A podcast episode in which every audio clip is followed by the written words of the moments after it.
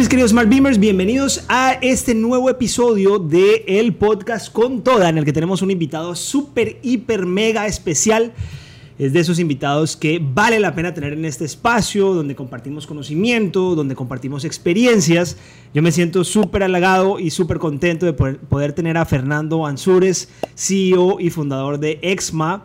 Y ahorita les cuento un poquito de uh, Exma como tal, pero quiero saludarte, Fernando, agradecerte por el espacio que nos estás regalando a la comunidad, compartir conocimiento con nosotros, experiencias. Lo valoramos muchísimo. ¿Cómo estás, Fer? Michelle, muchísimas gracias a ti por la invitación y como te lo dije cuando nos vimos para almorzar, por todo lo que estás haciendo por el marketing digital, por las plataformas, para por la educación en línea y por ser un emprendedor de esos emprendedores que no se cansan y no dicen huevonadas.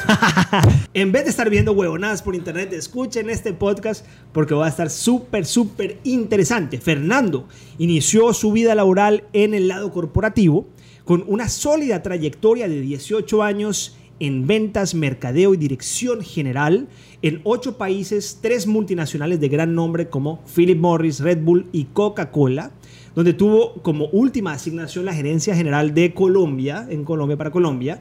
Ya sé por qué tanto amor por eh, eh, Colombia. Ave María, pues hombre. Ave María, pues hombre. Luego se abre en el mundo del emprendimiento, donde funda Exma, la mayor plataforma de innovación y negocios de marketing de alto nivel en Latinoamérica. Tiene tres libros bestseller y tiene una trayectoria de más de 450 conferencias de tendencias, negocios, emprendimiento, word of mouth, redes sociales, marketing, entre otros a nivel global. Y tiene dos libros espectaculares que se llama Social Influence Marketing, el consumidor es el medio y fuera de servicio. Además quiero contarles un poquito de Exma. Para los que conocen, estoy seguro que muchos de ustedes ya conocen Exma, es una plataforma, una plataforma súper reconocida a nivel mundial, el mundo de habla hispana. Es una plataforma especializada en capacitación de alto nivel para la industria del marketing en Latinoamérica, liderando las últimas tendencias de transformación digital, emprendimientos, estrategia, nuevos modelos de negocio, entre otros, y herramientas eh, de mayor interés para el mundo e intercambio de experiencias por medio de cientos de expositores de gran nombre en todo el mundo. Exma ha sido una de las plataformas y embajadoras, de hecho, de marca en Latinoamérica y en el mundo. En el 2019 se consolidó como marca al hacer un eh, gran evento en eh, Movistar Arena trayendo 6.500 eh, visitantes eh, que llegaron a ver las conferencias y tuvo grandes exponentes de la talla de el mismísimo Barack Obama, Carlos Vives, Daniel Habib. Ahora sí, ¿qué nos cuenta Fer? No, pues después de esa introducción ya no tengo mucho que decir. No, muchísimas gracias. La verdad es que ha sido una trayectoria. Ahora entiendo por qué tengo tan poco pelo. Conforme ibas diciendo, me fui acordando en qué momento se me cayó, güey. Y emprender es una aventura, es un gran reto, pero es un gran reto que cuando uno se pone el uniforme, pues no se lo quiere quitar. Total. Y fíjate que yo quisiera comenzar hablando un poquito de precisamente la resiliencia. O sea, el mismo Bill Clinton decía que el liderazgo se muestra en la habilidad de responder ante, ante situaciones, ya sea de oportunidades o ya sea imprevistos puntuales. Ustedes tuvieron una, digamos, un, un imprevisto muy puntual, obviamente, en el 2020, siendo una, marca bastante afectada pues, al cancelar todos los eventos. Y no solamente eso, sino que también eh, tienen eh, un evento que tienen que cancelar con 2.000 personas en uh, México, dado pues el, el, terremoto. Y esto sucedió, si no estoy mal, un día antes de... Un día antes, un del, día evento. antes del evento. O sea, tú tienes literalmente PhD en resiliencia. Cuéntanos un poco qué aprendes de todo esto. Y te quiero sumar tres cositas rápidas. La primera, cuando me salgo de Coca-Cola, el año en que ya no tenía seguro, me inundé en San oh. Jacinto, ahí en Colombia, fraccionamiento a las afueras por Chía. Se rompió una presa, muy famosa esa inundación en Colombia, y me inundé mi casa a 1,70. ¡Qué guau! Me han trasplantado una córnea, me vine a vivir acá, me agarro el huracán, me regreso después del huracán de, de Florida para acá, me cae el terremoto. Eh, y la escuela contigua, la escuela de mis hijas ahí en Parkland, es donde fue el tiroteo. Entonces, esa es la aventura de resiliencia de mi vida y definitivamente lo que me ha enseñado es que uno tiene que aprender a saberse levantar, pero también a que te vas a caer. Y en la vida alguien nos dijo que está mal caerse y que se ve mal caerse. Y la verdad es que no se ve mal caerse, lo que se ve mal es no levantarse. Hmm. Pero caerse es válido y a veces uno mismo se puede tirar. El suelo te ayuda para coger digamos, humildad.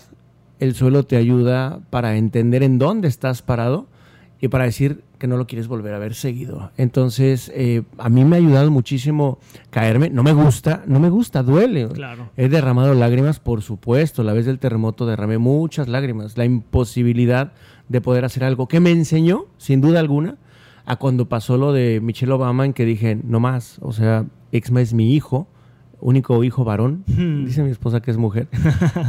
Bueno, Este, es- bueno, Puede ser. Puede ser que esté, sí, ya no sé. Bueno, como quiera se le quiere.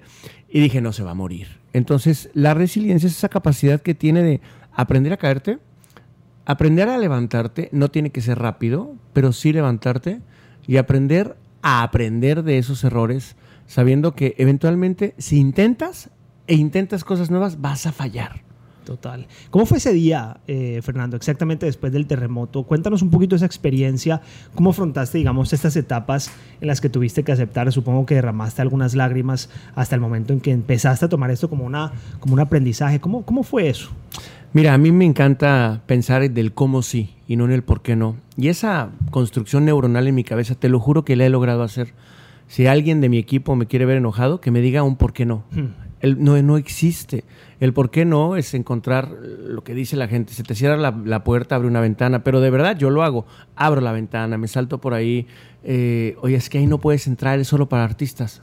¿Por qué no? Mm. Yo conozco al artista. No, no conozco al artista. Empiezo a ver en mi Rolodex a quién conozco, que conozca a alguien, que conozca a alguien, porque yo quiero entrar.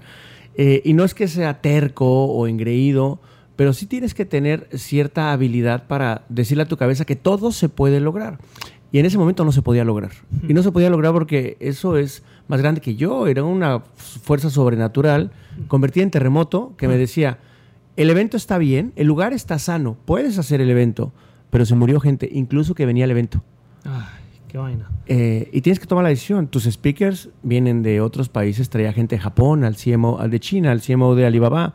Traía gente de Irlanda, tenía gente parada en, en Panamá y tenía gente en el aeropuerto que no podía salir. Entonces me decían, oye, hay que avisarle al venue porque en una hora tienen que mandar el mensaje si mañana hay evento o no. Todo montado. ¿Qué hacías? Te voy a regresar la pregunta. ¿Hacías el evento o no hacías el evento? Si no hacías el evento, no te paga nada el seguro. Claro, Y no te pagan el seguro porque no le pasó nada al lugar. claro. Entonces, pues, claramente no lo hice el evento. Mis socios se enojaron. Eh, y yo dije, estoy haciendo lo que éticamente me dicta mi corazón. Pero al día siguiente, pues claro, había una desmoronada tremenda derivada de no puedo hacer nada. Hoy no puedo hacer nada. No estaba preparado para no poder hacer nada. Y a veces también está bien no poder hacer nada. Dejarte fluir. Eventualmente las cosas van a pasar, pero si no las dejas fluir, te van a afectar. Y ahí sí está peor, porque cuando no puedas hacer nada con tu cuerpo, no hay ningún lugar a donde ir. Y eso es un aprendizaje muy interesante, Fernando, y qué rico que pueda venir de una persona como tú que le ha tocado vivir en primera plana, desde, la primera fila, ese tipo de situaciones. Porque muchas veces uno, como emprendedor, y no solamente como emprendedor, sino en la vida, suele sobredimensionar la posibilidad de que suceda algo o las consecuencias de eso que sucedió. Entonces yo, yo supongo que cuando sucedió esto tú te habrás llevado las manos a la cabeza, probablemente salieron las lágrimas que tenían que salir, probablemente te lamentaste todo lo que tenías que lamentar, pero hoy aquí yo te veo a ti, te veo muy bien peinado, entraste con una gran sonrisa y aquí seguimos echando para adelante y por, obviamente por lo que se ve en el contenido que tú creas, generas y por lo que podemos ver de afuera, las cosas tienen que ir bien. ¿Cómo van las cosas después de esto y qué mensaje le podrías dar tú a las personas que sobredimensionan la posibilidad o la consecuencia? Que la resiliencia cae exactamente en que dejes que afecte tu entorno. Es decir, ¿qué hubiera hecho yo en ese momento si regreso allá? Sufriría un poco menos yo mismo. Hubiera dejado que las cosas sucedan. A veces desconectarnos de eso que, pensamos que es una hipertragedia nos permite ver posibilidades. Eh, probablemente los socios a los que les deseo que les vaya espectacularmente bien no eran los socios que me debían de acompañar en el camino de México. Total. Probablemente me llevó a encontrar otras ventanas y como si fuera un entrenamiento olímpico, me ayudó a prepararme para cuando vino la pandemia. Porque cuando vino la pandemia, a los 30 días yo ya sabía qué hacer.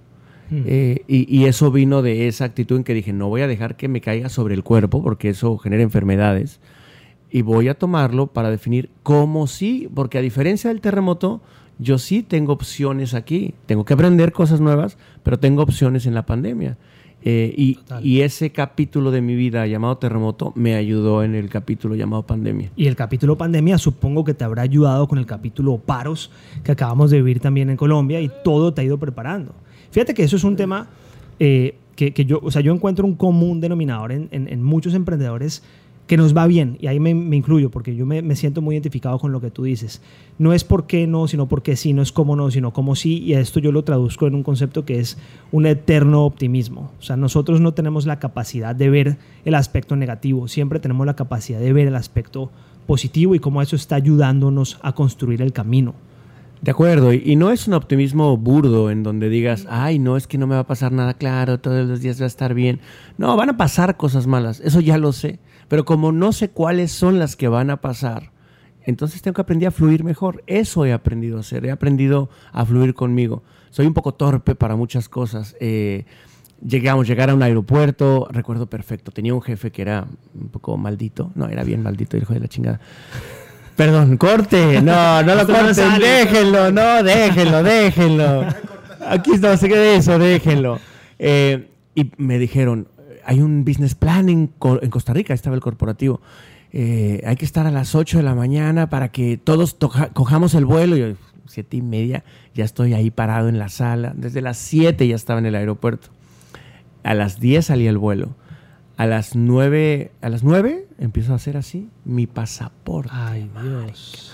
Mi pasaporte. Puta, le habla a mi mujer, nos acabamos de mudar a Colombia. Seguía en cajas, me dice, "No está, pero ¿cómo no está? No me grites, no te estoy gritando, ayúdame, este güey se va a enojar." Güey, este, no llegué, pero eh, entre eso, cuando llegó el pasaporte finalmente, como película, cinco minutos antes de que cerraran el vuelo, paso por los rayos X, quites el teléfono, el saco, la computadora. Co cojo el saco, me echo a correr, me dice, su computadora, su teléfono, su cinturón. Y regreso para allá. Iba corriendo por el dorado para llegar a la puerta y cuando llego me dicen, no hay más. No, yo lenta, literal. Entonces me pasan muchas cosas así. He aprendido a burlarme de mí mismo, güey. Porque, porque te digo, una cosa que, que, yo admiro mucho de lo que tú proyectas y reflejas en las redes sociales es que la, el, el, ser serio, proyectar algo que no eres. O si yo me viniera a parar a tu podcast y te dijera, ¿Cómo estás, Michelle? Mucho gusto. Sí, efectivamente, soy el Dexma. No, yo soy yo. Yo me salí de a ser emprendedor porque disfruto ser yo. Y la gente que es más cercana a mí eh, me puede ver en ese lado diciendo Total. este güey es muy, es muy peculiar. Total. Pero a mí me gusta ser así. E incluso disfrutar la parte en la que soy un desastre, güey. No, eso, al, al, final esto es aprendizaje. Mira, Fernando, yo, yo siempre he dicho que la resistencia mata inteligencia. Y algo que no he dicho, pero te lo comento aquí, se lo comento a la audiencia, la experiencia mata la resistencia. O sea, la experiencia no se improvisa. Y esto que tú has eh, creado y que tú has hecho es, es, es callo. Y este callo es un activo impresionante. Yo estaba leyendo por ahí un reporte que decía que entre más uh, el emprendedor comienza a una edad más eh, tarde, digamos, tiene más posibilidades de no fracasar el emprendimiento. Precisamente es por esto. Obviamente hay muchas menos personas que salen a emprender a una edad un poco más tardía. Hay gente que está emprendiendo a los 20 años, a los 30 años. Tú estás como a los 35 años, te ves joven, todavía tienes pelo. Uh, sí. Eh, pero bueno, tú me entiendes. Eh, te cuento una pequeña experiencia ahorita que comentas el tema del, del, del pasaporte. Resulta que que tenía yo hoy estoy en proceso de ciudadanía en, en Estados Unidos americanos. Aunque ojo, ojo, porque yo soy colombiano de corazón. Eso lo quiero dejar clarísimo. Hasta que le den su pasaporte. Hasta que me den su pasaporte. Ah, jamás. Pero eso eh, no me pueden eh, escuchar eso en Citizenship y tampoco en Colombia. Entonces, mejor dicho, yo los quiero a todos. eh, en fin, anoche, Diego, ¿cómo te parece este cuento? Yo tengo, tengo, o sea, yo soy muy organizado con mis papeles y resulta, resulta que yo tengo todos los papeles metidos en la caja fuerte los papeles para el citizenship. Eh, yo tengo todo ahí organizadito tal. Y resulta que, y soy muy organizado con mi pasaporte. Yo siempre guardo mi pasaporte en un sitio. Ayer fue uno de esos días, salí a la oficina como a las 8 y media de la noche, voy para mi casa, o 9 de la noche, 9 y media de la noche a organizar todas las cosas, ¿no? Y entonces le dije a Michelle, a mi esposa, para que no sabe, mi esposa se llama también Michelle, le dije, Reina, eh, sácame por favor, ayúdame con eso, los papeles. Y entonces le da la caja fuerte y no funciona pucha, 9 de la noche y tengo la cita, la entrevista, imagínate, eso es una cita que te una sola vez, eso no se puede fallar. Y abro yo el cajón y no encuentro mi pasaporte, no encuentro mi pasaporte, no sé si el pasaporte está metido en la caja fuerte o no sé dónde lo dejé, de las 9 de la noche a las 10 de la noche buscando el pasaporte, no sabemos dónde estaba, la caja fuerte no funciona, abro para cambiar la batería, le cambio las baterías y la caja fuerte murió. Marica, todo con todo conspira. Ey, yo, yo no tuve vida esos, esos minutos. Dije, no, no, no, no, no, esto no puede estar pasando. Bueno, finalmente, ya para echarles el cuento, como que las cosas se alinearon, la caja fuerte funcionó, me fui a mi maleta, había dejado mi pasaporte y mi maleta y todo fluyó. Pero bueno, pequeño paréntesis. Podríamos hacer un podcast, una y una, güey, un round y sería un récord Guinness, 12 horas con una audiencia gigante conectada a puras anécdotas. Bueno, por lo menos yo sí te puedo llevar muchas, así que impresión. Me, imagino. Bueno, bueno, esa es nuestra vida de emprendedores. Fer, Exma ya logró, de hecho, espero yo y me imagino yo que por toda esa resiliencia que, que has construido, eh, logró hacer un evento de 14 horas con más de 150 mil personas conectadas en el evento. ¿Cuál es ese próximo gran desafío? Un récord Guinness que se nos quedó en el tintero en diciembre del año pasado. Un récord Guinness que puede venir de tres posibilidades, en donde te voy a invitar para que me ayudes. De una. Que te sumes. Eh, el mayor número de personas conectadas al mismo tiempo, en un mismo minuto. Nos quedamos a 750 personas de romperlo. Ah. El mayor número de horas conectado con un evento. Están cambiando algunas reglas ahí en Record Guinness y se va a poder hacer. Y ojalá, porque lo que yo había sugerido, y ahora lo va a escuchar la audiencia, a ver si alguien lo hace primero que nosotros, pero ahí está la idea, porque de eso se trata. Las ideas no son para ser exclusivas, son para que las gente las tomen. O sea, copien, pero copien con cierto descaro. Total. Eh, eh, para hacerlo en Clubhouse, o, un, meter el mayor número de personas conectadas en Clubhouse, número de horas y personas en audiencia, en un evento, en un evento. Entonces se nos ocurren esas tres locuras como awareness de la marca. Pero lo que realmente quiero es llegar a tener la marca en unos 30 países, poderla poner en el idioma inglés. Por eso estamos abriendo una pequeña oficina en Dubai, que es básicamente ya a través de César y de Enrique una, una realidad. en noviembre la bajamos, 11, 12 y 13 hacemos evento dentro del pabellón de la Expo Dubai. Y luego nos vamos a la calle tres días también a visitarlas. ¿En, en inglés va a ser el evento o en español? En inglés. En inglés. En inglés, en inglés. Un EXMA en inglés. Ya hicimos un EXMA eh, en inglés también en alguna ocasión en el 2014 en Dubai. Nos fue mal, nos robaron. Ah. Eh, y ahora pues vamos sin árabes. Eh, ya, ya cambiaron un poco las cosas en Dubai, ya puede haber SAS o LLCs. Entonces vamos a abrir, estamos abriéndonos como compañía así. Entonces la idea es poder estar en unos 20, 22 países, ojalá operando. Y no es porque quiera ver mi marca en todos lados, porque es que yo creo que los latinoamericanos podemos hacer cosas a nivel mundial. Total. Y no nos permitimos pensar en grande. Y al no permitirnos pensar en grande, vamos y saboteamos nuestras vidas y le pisamos la cuerda al que está atrás diciendo, ay, entonces tú tampoco vas a poder. Y tú tienes una, una gran ventaja ahí porque tú tienes, digamos, e, e, esta, este beneficio de vida de poder eh, pensar en grande y también piensas como los grandes, al venir con, de, un mundo corporativo, un mundo como Coca-Cola, en el que estás entrenado por 18 años trabajando en, en, estas empresas ah, tan importantes y para allá va mi, mi siguiente pregunta. O sea, eh, tú vienes de un mundo corporativo, tú vienes de un mundo en el que estás 18 años trabajando con grandes empresas, viendo, uh, digamos, el funcionamiento y no solamente eso, sino que también escalando, digamos, digamos, con un, con un safety net hasta cierto punto, o sea, con una soga que, que, digamos que tiene cierta protección, que es diferente al tema de emprender, aunque ojo, porque eh, ser empleado tampoco tienes nada asegurado, me explico, pero, pero digamos que es un mundo completamente diferente. Y, y qué mejor que tú que nos cuentes un poco cómo fue esa transición de, de salirte de un mundo corporativo en el cual tienes una trayectoria gigantesca y también cuál puede ser ese mensaje que le das a la audiencia que está pensando en emprender pero todavía tiene un pie puesto en la empresa en la que está trabajando. Hay un actor eh, mexicano que se llama Eugenio Derbez. No sé si la audiencia lo ubica, no sé si tú lo ubicas. Eugenio Derbez es muy conocido. Y tenía un personaje en la televisión, la familia Peluche, y ha hecho películas, pero en la televisión del Canal 2 de las Estrellas había un personaje que salía y decía, fue horrible, fue horrible. Y así fue mi vida, mi transición del mundo corporativo al mundo emprendedor. Fue horrible, güey. Yo estaba expatriado. Me pagaban la risa, me pagaban la casa, las escuelas de mis hijas, los viajes, los seguros, agua, luz, teléfono, predial. Todo me lo pagaba la compañía, más los bonos. etc. Yo reportaba Atlanta. eh, se llama International Service Assignment. Entonces es como, es como la beca corporativa. Claro. Sí, mi mujer me decía, está loco, lloraba tanto. ¿Cómo te vas a salir? No entiendo. Y, y es que yo pasé por una transición. Yo desde hace cinco años quería emprender. Y lo intenté dos veces. Creé una bebida energética.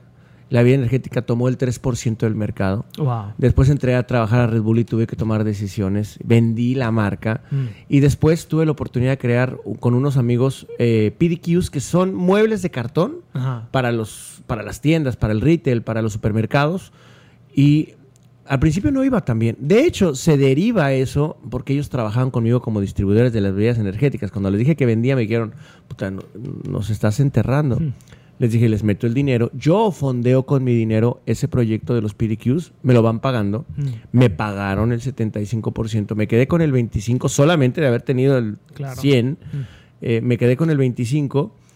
Y en un momento les dije, "Mm, la verdad me está gustando mucho Red Bull. Quédense ustedes con el negocio y yo me voy y, y yo me voy a seguir en la vida corporativa. Estos chicos que empezaron a hacer PDQs habían cerrado a Procter. Con Procter se fueron a Asia y a Asia le empezaron a producir desde ahí para todo el mundo, más que el cartón, los diseños. Mm. Y generaron una compañía de millones de dólares, que Wow. no me tocó ver a mí. Mm. Entonces dije, no es que quiera los millones, pero he tenido el ojo Para en donde las cosas van creciendo. Sí. Una bebida energética antes de que entrara Red Bull, una bebida de PDQs antes de que el diseño industrial eh, permitiera trabajar 24 horas día y noche. Mm. Dije, ya, es, es- es tiempo de intentarlo. Y le dije a mi mujer, dame chance, mira, tengo un jefe que me está haciendo la vida maldita y me quiere mandar a Asia o a África. Entonces, tratemos, dame dos años. Si empiezo a tocar los ahorros, te prometo que me regreso y no vuelvo nunca más. Mm, me callo. Y me dijo, listo, va. De, verdad que ahí se necesita una gran pareja para que te soporte tus sueños. Eso es súper importante. Total. Y en esos momentos que mi pareja dijo, te doy la confianza, así como cuando vendí la casa para comprar Expo Marketing, que es Expa. eh, que es Exma después, a, a la postre se convertiría en Exma, me cambió la vida, porque dije, tengo la responsabilidad de no cagarla, de no embarrarla. Y ahí me, ahí, de ahí me cogí, me, me cogí de valor y dije, voy por dos años, eh, pero yo sabía que no iba a regresar, güey, porque me hicieron muchas tentativas, hubo mucha, sobre todo los primeros años. Sí. Es más, te voy a confesar algo que no he confesado nunca a nadie. Todavía después del quinto año emprendedor, yo seguía conectado a notificaciones de LinkedIn de empleos. Tentado en algún momento, ay, si me sale algo en Netflix Estabas o si me sale algo en Amazon, está conectado. Hoy no hay forma. Alguien que me diga, este, es, que, es que eres emprendedor, le digo, no, soy empresario. Y mi empresa es Sexma. Mm. Eh, y, y yo veo a Amazon, Netflix y Exma. Porque así te la tienes que imaginar. Total. Eh, y ahí hay gente que me acusa de, arrogante y digo, qué bueno, porque es que el que vea crecer a su hijo y lo vea con tanto orgullo, eh, entonces seamos muchos y celebremos los éxitos de marcas latinoamericanas como Rappi, como Kavak, como eh, la gente de las páginas web como Vitex que están en como la como la aplicación de este colombiano que está en de Nubank. eh, de- Nubank. Nubank, ese es Nubank. Qué bonito, qué Total. bonito cómo apoyarse y cómo ellos podrían apoyar a la siguiente oleada para que seamos muchos los latinoamericanos que encontremos ese camino, porque eso lo que genera son empleos. ¿De qué? De latinoamericanos. ¿Y qué va a hacer? Que sintamos que las ideas pueden venir de cualquier lado y no solamente consumir grandes proyectos, consumir grandes sueños, sino ser generadores y provocadores de esos movimientos. Eso es lo que más me entusiasma. ¿A, a dónde crees que, que- que, ah, puede llegar esta, esta oportunidad de educación eh, del mundo de EdTech eh, en, en- en este momento post pandemia y con tanta adopción? ¿Tú cómo lo ves? ¿Qué visionas de lo que puede llegar? Me gusta, me gusta mucho leer eh, y he estado leyendo todos los informes de las Naciones Unidas y del Banco Mundial acerca de eh, el upskilling y el reskilling. Ok. Entonces, cre- creo que la industria en Latinoamérica puede ser casi de un trillón de dólares. Ok. Es gigante. eh, hablando de toda la educación, desde el elemental hasta, hasta el, graduados, carreras, bachilleres, todo, todo, y posgrados. Mm. Pero eso se va a partir. O sea, por primera vez en la vida, el año pasado marcó un hito, porque todo el mundo podía decir, la educación se está acabando, la educación está obsoleta, pero los sistemas educativos son exactamente los mismos, porque si tú, Michelle, o yo, Fernando, desde Smart Bimo o desde EXMA, queremos lanzar una carrera, tiene que pasar por una Secretaría de Educación. Y la Secretaría de Educación te tiene que dar un permiso basada en los profesores que ellos tienen, que van a revisar tu pensum. Mm. ¿Cómo están capacitados ellos para revisar el pensum? Ojo, un pensum se tarda en promedio 24 meses en ser autorizado. No me desvíe de la pregunta, te estoy poniendo contexto para decir que eso, lo que verdaderamente va a hacer en esta época, es que la industria de la educación se pulverice y encuentre infinitas posibilidades para que los corporativos hagan el reskilling, el reskilling de todas las habilidades blandas y todas las habilidades tecnológicas que sus equipos tienen que tomar. Hmm. Y por otro lado, de verdad, va a darse un momento en el que diga, yo prefiero estudiar tres diplomados de Smart Bimo mm. que dos años de carrera. Y probarlo en el mercado, porque es que aquel que demuestre en una compañía que si las personas que salen graduados de XMAYU con algunos programas o de Smart Bimo con otros programas pueden hacer mejor trabajo a la hora de ejecutar, que es donde los resultados valen, entonces, ¿dónde queda el sello educativo? Hmm. Probablemente va a pasar a segundo plano. Entonces, el mercado es inmenso y la oportunidad es ahora. Interesantísima, más que si tú te pones a pensar el, el, lifetime value de una persona en el mundo de la educación moderna, eh, en la que entramos, digamos, eh, jugadores como nosotros, hoy en día es completamente incalculable, pero es una torta que todavía creo que no está dimensionada. Y no solo eso, sino que si te pones a pensar, una persona promedio jamás deja de estudiar. Y no solamente eso, una persona promedio no estudia solamente un programa. Ahora que tú decías, va a llegar un momento en el cual van a decidir estudiar tres diplomados de Smart Bimo que hacer una eh, carrera universitaria. Eso es posible que pase como también es posible que simplemente sea un complemento a la carrera universitaria. De acuerdo, de acuerdo. Así como existe el retorno de inversión, el famoso ROI, y ahora el ROAS que se pide en las redes sociales, vamos a ponerle un nuevo término, chicos. Anoten por ahí, ROK. En inglés le vamos a llamar Return of Knowledge. Ah, y el retorno de conocimiento me la voy a inventar la fórmula en este momento, debería ser igual al conocimiento adquirido entre las acciones entregadas por el mismo. ¿Cuánto dinero te da ganar aquello que aprendes? Hmm. Return of knowledge. Y esa fórmula debería de existir. Casi que deberíamos de hacer libro, güey. Qué interesante, qué interesante. Aquí queda anotado. Después vamos a discutir sobre esto. Yo no sé si yo te escuché a ti en alguna vez que hablamos uh, en Clubhouse o se lo escuché a alguna persona, pero yo me quedé con este concepto que de hecho la semana pasada lo estábamos hablando. Y es que deberíamos hacer del mundo de la educación como hicieron los, los reggaetoneros del mundo del reggaetón, hacer una, una, colaboración. Y fue entonces cuando la industria del reggaetón sale hacia adelante, cuando entra Daddy Yankee, eh, no miento, cuando entra J Balvin, Maluma y todo eso, realmente hacer con eh, Nicky Jam. la industria Inc. La industria, correcto. Entonces le dan personalidad a la industria y todos comienzan, ya no está el, el uh, tireo como le llamaban antes, sino que ahorita hay una colaboración real y legítima, así, Fer, como lo estamos haciendo tú y yo hoy o sea, independientemente que yo siempre he pensado que XMA y Smart Bimo son, son dos complementos muy interesantes para muchos negocios que, que podemos hacer, nunca lo he visto como una competencia. Claramente estamos jugando en una industria de educación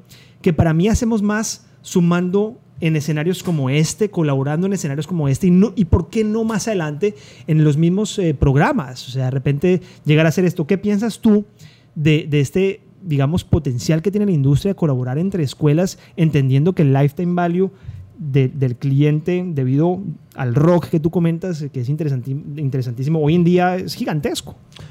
Pues te voy a hablar en tiempo real porque mientras te escucho se me vinieron varias ideas a la cabeza. La primera sí, lo conversamos en Clubhouse, después no lo, eso nos, nos puso a conversar en un almuerzo que nos tiene sentados acá.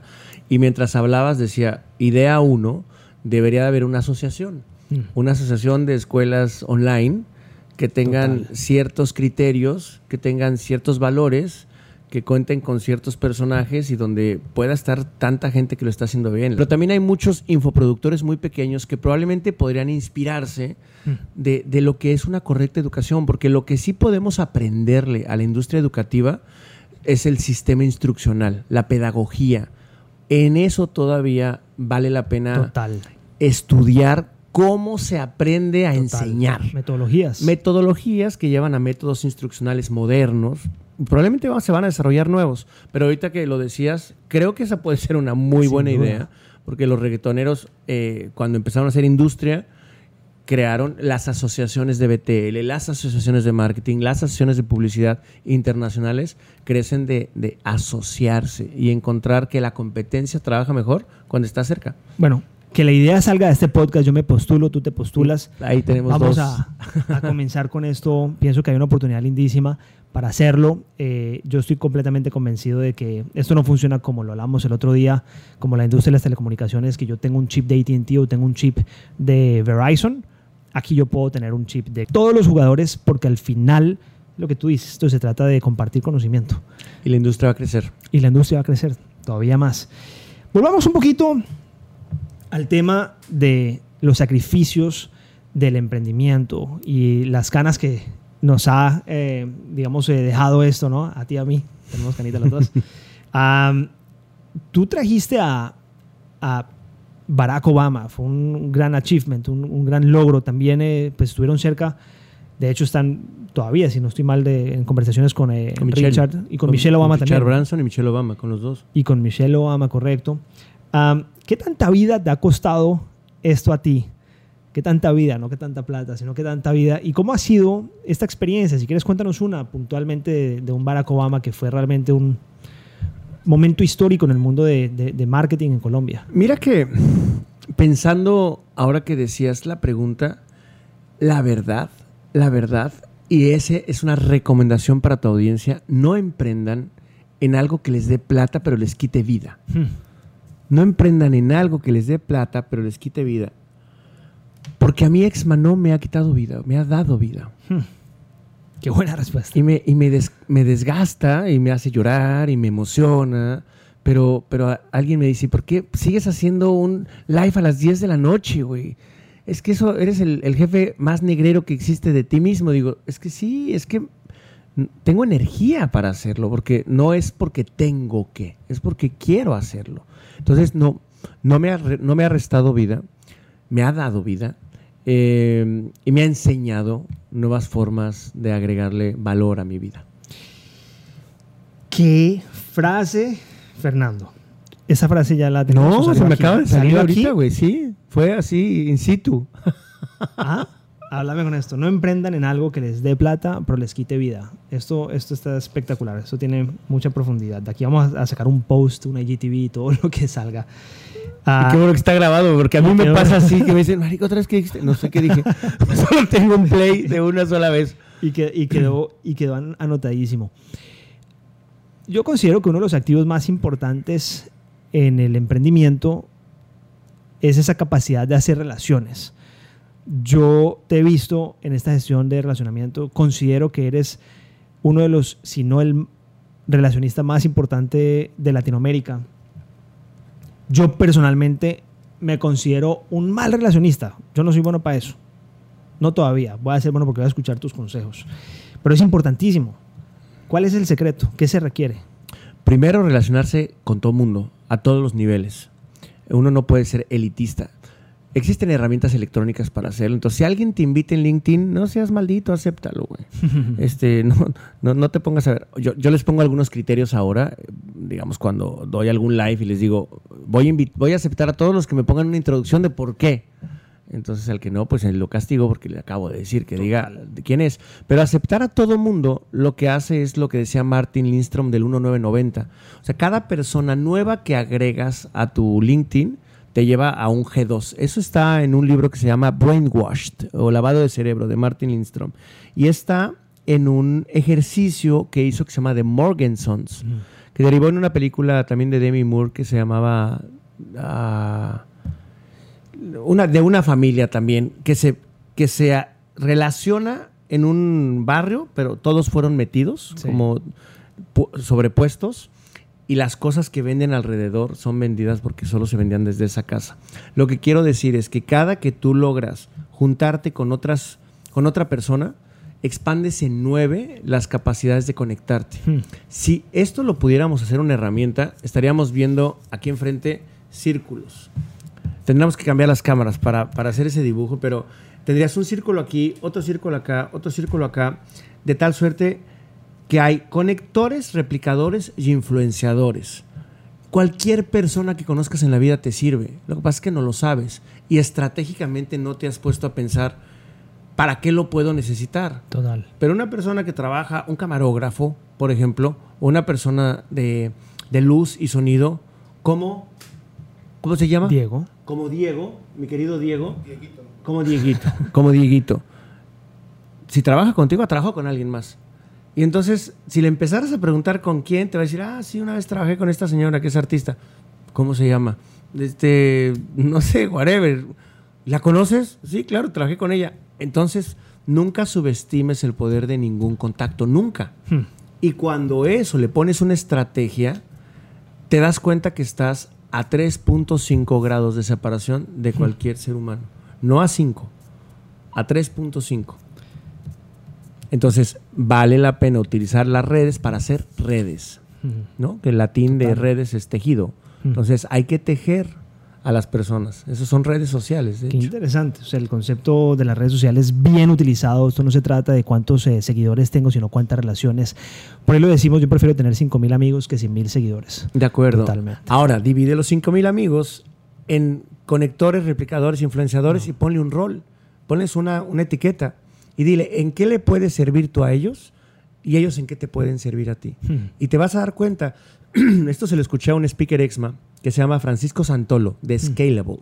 Ok. Eh, es argentino y su oficina está como en 30 países. Wow. Entonces, por ejemplo, si tú quisieras expandirte a 30 países, te pongo en contacto con Francisco Santolo. Mm. Eh, hoy en la mañana hablé con un señor que se llama César Val, es speaker exma, está en Dubai y me conectó con una persona argentina que tiene 15 años allá, que lo que hace es abrir negocios en Dubai. Hmm. Entonces, si tú quieres abrir Medio Oriente, me contactas, contactas a César y llegas a este señor. Qué interesante. Y, y sabes una cosa, eh, Fer, si a mí me hubieran preguntado hace, hace 10 años, y hoy de hecho lo sigo diciendo, ¿cuál es, eh, digamos, ese objetivo principal que tú tienes como emprendedor, Michelle, en estos momentos? ¿Cuál es? Yo siempre te respondía una sola cosa, construir buena reputación. Nada más que eso. En mi vida me he dedicado hasta la edad de hoy, donde yo ya empiezo a hacer capital, empiezo a crecer y empiezo realmente a ver el fruto de todo esto, a construir buena reputación. Por el solo hecho de construir buena reputación, el esfuerzo que tengo que hacer en términos de relacionamiento es mucho menor. El relacionamiento sin la construcción de reputación no existe. La razón por la cual tú y yo estamos sentados aquí es porque tú has construido una reputación espectacular y nosotros hemos construido una reputación espectacular. Entonces nos ponemos en contacto y estamos validados el uno con el otro, entonces nos podemos sentar a hablar. Porque sepa la audiencia lo importante que es los jóvenes que están comenzando, que están emprendiendo, que están haciendo sus negocios, lo importante que es el buen nombre. Y esto no solamente se trata de construir una reputación a punta de ladrillos, sino a punta de andamiaje, a punta de zapatas, colocar bien en cimientos lo que están haciendo desde los valores, de la ética y hacer las cosas bien. De acuerdo. Todo esto funciona como un, eh, como un engranaje completo. Cambiando un poco de tema, Fer, ¿cuáles son esos, esos hábitos personales que tú tienes hoy en día después de toda esa resiliencia que, que la vida te ha dado, ¿no? Eh, por todas las cosas que has pasado? ¿Qué, qué nos puedes compartir? Mira, la primera, he aprendido a meditar y es importante aprender a meditar porque necesitas en algún momento ponerte en un estado zen. Trabajo mucho, tengo muchos proyectos corriendo al mismo tiempo en muchos lugares, eh, en muchos lugares. Y para poder que no te maree, que no te estrese, que no te canse, necesitas aprender a desconectarte unos minutos. El mindfulness para mí ha sido maravilloso y lo he desarrollado como un buen hábito. Lo combino con correr, me gusta correr. Correr es el lugar donde nacen mis ideas. Ahí nació llevar a Barack Obama, por Mm. ejemplo. Ahí han nacido ideas espectaculares. Entonces, me gusta correr, por supuesto por ejercitarme, pero porque es el lugar donde mi dopamina Piensas. despierta más. Mm. Y esa dopamina despierta es, es- es bien interesante. Entonces, me gusta bailar con mi dopamina y solo la encuentro corriendo. Entonces, es, es- esos, esos dos hábitos sería. El tercer hábito que tengo es el de la lectura. Cuando estoy escribiendo un libro puedo llegar a 30 libros leídos al año. Hoy quiero volver a llegar, digamos, en ese 2021 a unos 15 libros leídos.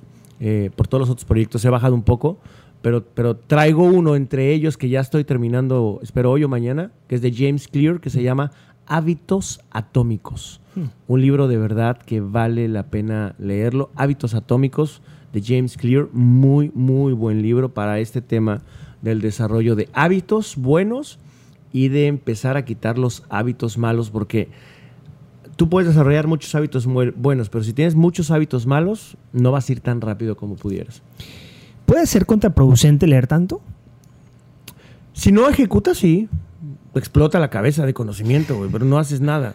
Yo te lo comento y lo debato un poquito contigo, porque yo no me considero un, un gran lector. O sea, leo poco, realmente. Leeré un libro al año, dos libros al año. Leo mucha revista, eh, leo mucho informe y le he bajado a los libros. te voy a decir la verdad, ¿por qué? Porque he tenido mala experiencia leyendo libros. En el sentido que en algún momento de mi vida decidí creerle a todos los libros. Y me llevé a algunas experiencias que, que son eh, erradas. ¿Qué piensas tú de eso? ¿Te ha pasado? O sea, ¿te ha pasado que estás leyendo algo que realmente no estás de acuerdo, pero estás metiendo información que simplemente es una opinión, un concepto de otra persona que no precisamente es aplicable en tu negocio? Lo que he ido haciendo, tienes toda la razón. Hay mucha gente que como modelo de marketing le dicen, eh, lo asesora su agencia de PR o ellos mismos. Para poder ganar más, necesitas tener un libro y escriben cualquier huevonada. Mm y no necesariamente te agrega valor, pero a medida que tú vas tomando criterio, a mí me ha ayudado a tomar criterio entrevistar. Me gusta mucho entrevistar y he podido entrevistar a mucha gente, a Richard Branson, he tenido 15 minutos con Barack Obama. Me ayuda mucho a desarrollar criterio y tomo mucho las recomendaciones de esa gente en la que creo que me puede dar dos o tres libros que ellos ya hayan leído, de tal suerte que leo por recomendación de otros. Por recomendaciones. Sí, es un mensaje para la audiencia importantísimo, ¿no? Porque no hay nada más eh, terrible que un mal consejo.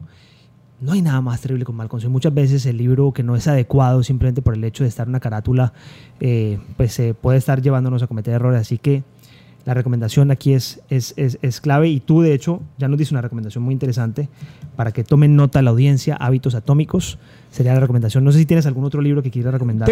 ese, ese de hábitos atómicos me gusta mucho porque Igual, cualquier libro, y creo que va muy conectado con el consejo que tú dabas, cualquier libro, créelo una vez que hagas una introspección y sepas en qué momento de tu vida estás y si te resuena, que creo que es lo más importante. Si el libro no te resuena, pues probablemente no, no, lo, no, lo, vas a poder, no lo vas a poder aprovechar. Hay varios. A mí el libro que más me inspira, sin duda alguna, y tiene años, es La vaca morada de Seth Godin. Eh, la vaca morada de Seth Godin da mucho, mucha, mucha eh, idea de la influencia que él tiene en la parte de la innovación, en la parte de la disrupción, en la parte de la curiosidad. Eh, y de ahí me apasioné y bueno, afortunadamente tenemos una buena relación con él. Eh, me, encantaría decir que de mentor, pero bueno, no, no, todavía. De hecho, iba, iba, iba para la siguiente pregunta. Tengo dos preguntas más. ¿Quién, ¿Quién consideras tú hoy en día, aparte del jefe maldito, porque uno muchas veces necesita un jefe maldito, eso ya lo habíamos hablado. Sí, de acuerdo, siempre. Eh, ¿Quién consideras tu Y es más, ¿sabes qué? Hoy si lo viera, le daría la mano le muchas gracias. Sí, sí, sí. Gran maestro. Gran maestro. ¿Quién consideras que es tu mentor hoy en día? Mira, hoy tengo a un gran amigo muy cercano que trabaja en una compañía transnacional que vende gaseosas. Eh, se llama Javier Mesa, es el vicepresidente para Latinoamérica. Y te podría decir que admiro, respeto, valido y sigo sus consejos. Hmm. Y me ha ido bastante, bastante bien. Porque tiene una forma que a mí me gusta mucho y creo que eso es lo que deberíamos de buscar en un mentor. Hay mentores que son agresivos o un poco alzados y en su caso siempre es de, mm, ¿habías pensado? Eh, ¿Cómo te suena? ¿Y qué harías si me gusta mucho cómo me lo pone, me lo regresa a mí para que, para que yo lo piense? Eh, y fíjate que había tenido varias personas que escucho en diferentes momentos. José Antonio Gutiérrez era el presidente de Coca-Cola FEMSA cuando yo estaba en Coca-Cola Company eh, y me dio un consejo. Me estuvo dando mentoría antes de salirme, éramos pares, claro. Eh, pero él era más grande que yo. Y yo en ese momento le dije, mira, me declaro alumno, ayúdame, me voy a salir, ¿qué me, ¿qué me recomendarías desde tu óptica? Y me dijo, Tres palabras. Flujo de caja. Entiende eso. Le digo, pero claro, lo, lo entiendo. No, no lo entiendes. Lo entendemos como Coca-Cola, güey. Ah, Porque nunca dejas de ver caja. sí. Se cayeron las ventas. Vas en rojo 4%. Pero es plata. Si nos cargara la mitad, el país se lo llevara a la mitad y estuvieras perdiendo dinero, te fondea tu corporativo. El día que tienes que pagar una nómina y no tienes eh, la caja para pagarla todavía, ese día entiendes el concepto de flujo de caja. Yo puse un post ayer que está basado en mi vida y en mi experiencia que tiene que ver con este flujo de caja. Y ese consejo que te lo dejo solamente en dos minutos para que la audiencia lo analice, porque creo que estamos aquí para darles consejos, es tomen en consideración todos sus costos. Todos. Ustedes tienen que pagarse un sueldo. ¿Cuánto vale su hora? No, pues es que ahorita no me, no me alcanza lo que sea. No importa, póntelo. Estás en rojo. No, no, ¿cómo estoy en rojo? Yo le estoy donando. Estás en rojo. ¿Cuánto vale tu sueldo? No, 40 dólares. Ok, si tú tuvieras que irte a hacer algo más por 40 dólares, ¿te traes un güey como tú? No. ¿Cuánto vale? Mm. Vale 150 dólares la hora. Ok, tienes que pagarle a un güey 12 mil dólares al mes. Ponte la mitad. Estás abajo del, del rango de mercado. Ponle 6 mil dólares. No, no me da. Ok. Eso es lo que deberías de estar vendiendo. Usa la tarjeta de crédito, sí. suma el APR completito, en las tasas de interés o como le llames. 21%. ¿Cuánto te gastas por mes? Pues eso que te estás gastando por mes, eso deberías de meterlo completito. ¿En cuánto tiempo te paga un cliente? En 90 días. Deberías de cargarle la tasa compuesta de interés del tiempo que no te ha pagado el cliente porque es dinero que estás dejando de, de ganar, porque si no lo metes a otro lugar. Son cosas que uno, seguramente algunos que están escuchando van a decir, ¿de qué habla? Cosas básicas. Porque es lo que compone la caja. Ahí están y los costos ocultos, esos costos que no se ven, o esos costos que no queremos ver. De acuerdo. muchas veces no se quieren ver. Muchas veces ahí están, pero no los queremos ver. Ahí está el flujo de. El incremento O sea, del cloud. Este, que, que sumaste el cloud. Ok, compraste una herramienta para hacer funnels, pero no, no, no quitaste la otra, quita, que a lo mejor lo ocupas. Eh, me acaba de pasar con una de estas herramientas que pagué el año y entonces el equipo dijo que ya no la va a usar, que encontró otra más barata. Le digo, no jodan, ya pagué yo esta que es todo el año. Mira qué interesante, Fer, nosotros en, en Asylum, en la agencia, ah, yo manejé la agencia hasta el 2018 eh, y Eitan, mi otro socio, toma las riendas de la agencia de Asylum desde el 2018. Yo estoy hablando que es una empresa de, de 120 colaboradores hoy y, y la llevamos a unos niveles de crecimiento eh, gigantescos. Entra Eitan, él tiene una mente financiera. Él es, eh, de hecho, más, un pequeño paréntesis. Yo considero que no hay mejor perfil que un financiero para manejar una agencia de marketing literal, porque son negocios financieros al final. Y el plan de él fue literalmente reducir la agencia para volverla más rentable. Hoy en día la agencia es fácilmente tres veces más rentable. Ya estamos a un nivel más grande que, que antes, pero no redujo. O sea, la reducción fue impresionante a punta de manejo, de flujo, de caja, a un nivel de meticulosidad impresionante. Ahí donde está la plata. Los negocios pueden seguir o se pueden acabar simplemente por el flujo de caja. Entonces ese gran mentor me dio esas tres palabras y entonces un gran mentor no es el que todo el día te taladra con como Mr. Miyagi. Es aquel que te da un gran consejo que lo entiendes y lo puedes aplicar. ¿Qué consejo eh, te hubiera gustado recibir hace 10 años que le darías a todos los emprendedores hoy? No te la tomes tan en serio. No te la tomes todos los días tan en serio. Fer, yo le, le pedí al equipo de, de- de mercadeo, obviamente que me ayudaran. Nosotros nos preparamos siempre para todas las entrevistas, eh, hacemos un poquito de brainstorming y esto, y ellos me hacen una investigación un poco y ah, ah, llegamos con una escaleta como lo, vio hoy la audiencia, bien estructurada y, esto. Y el equipo me puso un puntico aquí al final que eh, dice, investigó que eh, eres una persona jodida. En, en el colombiano jodido es fregada, me explico. Arrogante. Arrogante, podría decir que es, eh, que, que eh, arrogante. ¿Qué, qué, qué le.? y Bueno, yo se lo descubrió, obviamente, el equipo leyendo un poco, etcétera. ¿Qué le dirías tú a las personas que te dicen tú eres una persona arrogante? Les diría gracias. Les diría gracias porque, mira, tengo una frase que de verdad eh, está en mi libro, no es mía, pero la encontré, me encantó, y dice que hablen bien o que hablen mal, pero que hablen. Si yo intento caerle bien a todo el mundo, voy a hacer lo que esté en mi alcance y lo que no esté en mi alcance para hacerlo sonreír. Hmm. Y no, yo vengo a ser yo. Aprender, eso sí. eh, no me siento una persona que, que voltea a ver a nadie abajo del hombro. Yo saludo a un mesero igual que saludo a un cocinero, igual que saludo a la empleada doméstica cuando tenía. Aquí toca hacer uno mismo.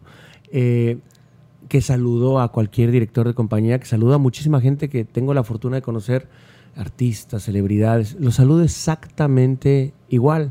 Ahora, ¿tengo mi carácter? Sí, tengo mi carácter.